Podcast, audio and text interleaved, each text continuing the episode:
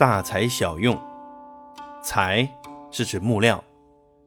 大材小用的意思是说，把大的材料用于小处，比喻人才使用不当，不能人尽其才，也指材料使用不当造成的浪费。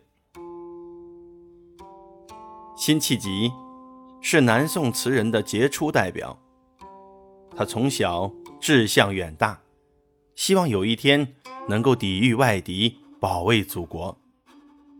那时候，中国北方人民受着金人的统治。当时，二十二岁的辛弃疾率领两千多人组成抗金队伍，投奔到义军耿京的队伍中。辛弃疾建议耿京联络南宋朝廷，南北联合夹击金人。收复失地，得到了南宋朝廷和耿京的赞同。然而，耿京手下的张安国被金人收买了，他杀了耿京，投降了金人。辛弃疾愤怒异常，带着骑兵五十人，以迅雷不及掩耳之势冲入拥兵五万之众的金军大营中，活捉了张安国。辛弃疾的胆识和勇气震动了朝廷内外。辛弃疾六十四岁那年，有一次去拜访著名的爱国诗人陆游。陆游比辛弃疾大十五岁，当时快八十岁了。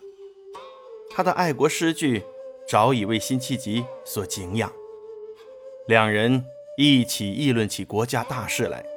相见恨晚。第二年春天，宋宁宗降下圣旨，要辛弃疾到京城临安去，征询他对北伐金国的意见。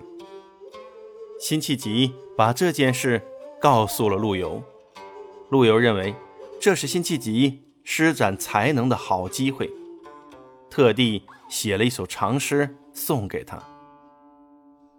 诗中写道：“大材小用古所叹，管仲萧何石榴亚。”意思是说，辛弃疾是古代大政治家、军事家管仲和萧何一类的人物，现在担任浙江东路安抚使，实在是把大的材料用在了小处。意在鼓励他为恢复中原而努力，千万不要因为受到排挤不得志而灰心。这就是大材小用的由来。大材小用，近义词：明珠弹雀、牛鼎烹鸡；反义词：人尽其才。物尽其用。